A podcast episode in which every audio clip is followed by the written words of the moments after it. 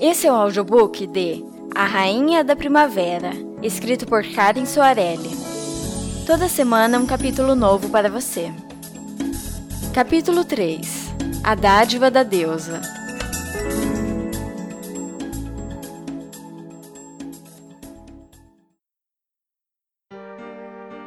Naquela noite, Flora, Dimitri e Natair dormiram ao relento na Praia Cinzenta.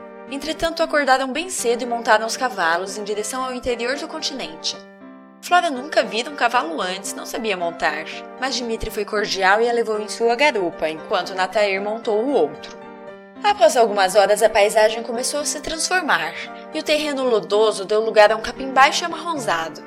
Muito distante, podia-se ver o contorno das montanhas baixas, formadas de terra estéril, e por detrás delas o sol nascia. Este lugar parece triste.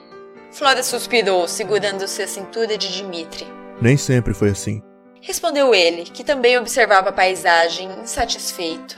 Dizem que Neldor foi um lugar muito bonito. Um reino próspero, de pasto verde e céu azul. O sol brilhava por entre nuvens, trazendo calor e alegria aos habitantes. Águas cristalinas regavam todo o reino e as colheitas eram abundantes.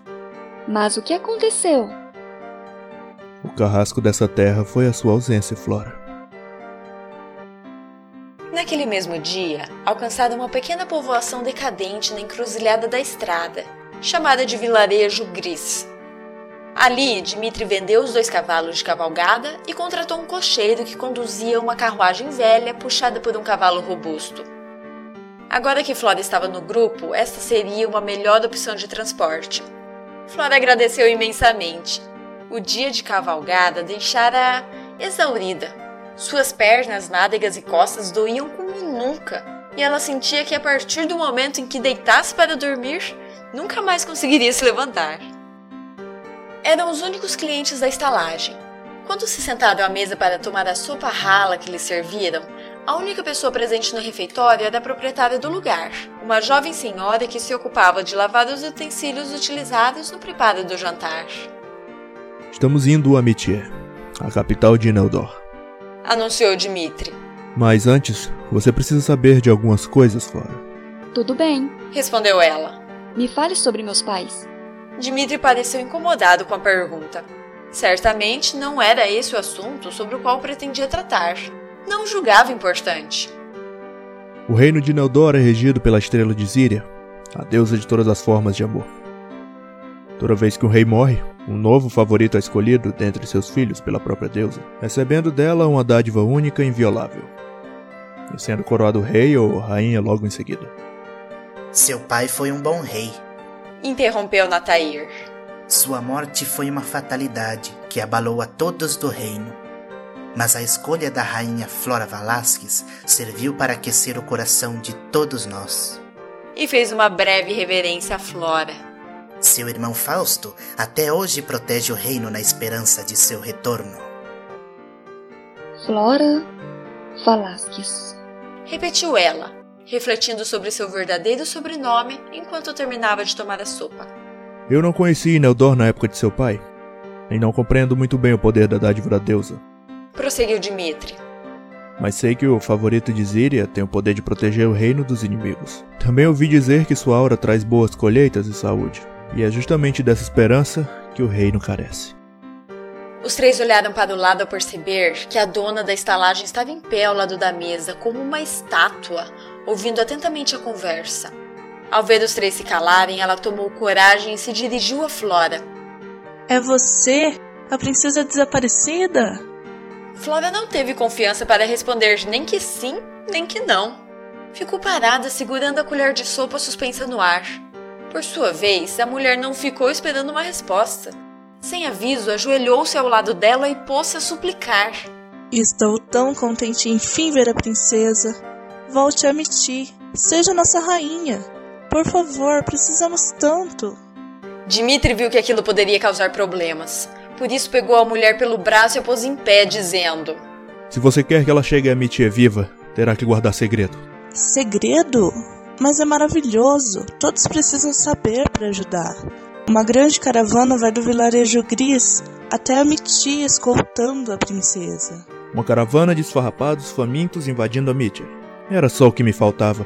Por que não desenhamos logo um alvo na carruagem da princesa? Hum? Você não conhece a força do povo.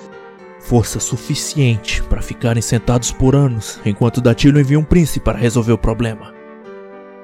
A discussão entre Dimitri e a mulher não teria um resultado feliz. Sabendo disso, Natair se levantou e foi até ela. Tomou-lhe as mãos e falou com tranquilidade. O retorno da princesa não é tão importante. Ninguém precisa ficar sabendo e ela já tem escolta suficiente. A mulher encarou o rosto experiente do diplomata e subitamente acalmou-se. De mãos dadas, os dois pareciam estar em perfeita sintonia. Tem razão. Não é tão importante. Repetiu ela. Então ajuntou os pratos e talheres utilizados no jantar e levou-os para a pia. Está tudo bem, Dimitri. Às vezes, tudo o que as pessoas precisam é de palavras que tragam paz de espírito. Natair encerrou o assunto ali. Na hora de se deitarem, Dimitri não teve dúvidas. Perdiu um quarto onde pudessem dormir os três. Mas Natair, munido de maior sensibilidade, o convenceu a pedir um quarto só para Flora. Damas precisam de privacidade, disse ele. Flora estava prestes a soprar a última vela que iluminava seu quarto quando ouviu Dimitri bater na porta. Ela abriu e convidou a entrar, mas ele se contentou em conversar à porta. O que eu queria te dizer hoje mais cedo é que será um caminho perigoso. Vivemos em um mundo em guerra e mal sabemos quem são os reais inimigos. Por isso, mantenha-se perto de mim ou de Natair, porque nós protegeremos você. Tudo bem, não se preocupe. Eu não vou a lugar algum. Flora respondeu com um sorriso brincalhão. Descontente, Dimitri segurou-a pelos braços para que visse sua expressão e compreendesse a seriedade da ocasião. Eu era muito novo quando me incumbiram da missão de encontrá-la, e ninguém acreditava realmente que eu conseguiria. Na verdade, pensaram que eu rumaria para a morte certa. Mas aqui está você. Eu te procurei por tantos anos, Flora. Eu fui até o fim do mundo por você. Enfrentei dificuldades que você nem imagina. Mas tudo valeu a pena. Eu sabia que a encontraria. Desde o início eu sabia. E não posso perder você agora. Flora foi surpreendida por aquela confissão e não sabia o que dizer. Como era possível que por todo aquele tempo Dimitri estivesse procurando por ela sem que ela sequer soubesse?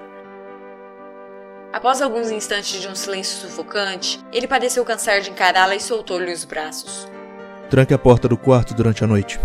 E fique com isso. Ofereceu-lhe uma adaga curva enfiada em uma bainha de couro. Flora mordeu o lábio e aceitou o presente. Espero que você não precise usar, mas, se for necessário, não hesite. Não se trata apenas de você, mas de todo um reino. Dizendo isso, Dimitri se foi. Sozinha no quarto, Flora guardou a adaga embaixo de seu travesseiro. Quando deu por si, estava parada, sorrindo. Não importava o motivo. Era bom ser importante para alguém.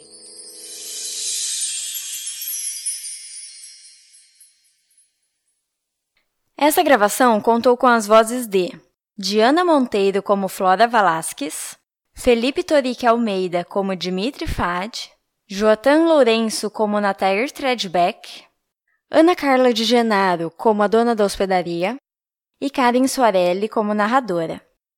Para saber mais, acesse www.papodeautor.com.br e até semana que vem.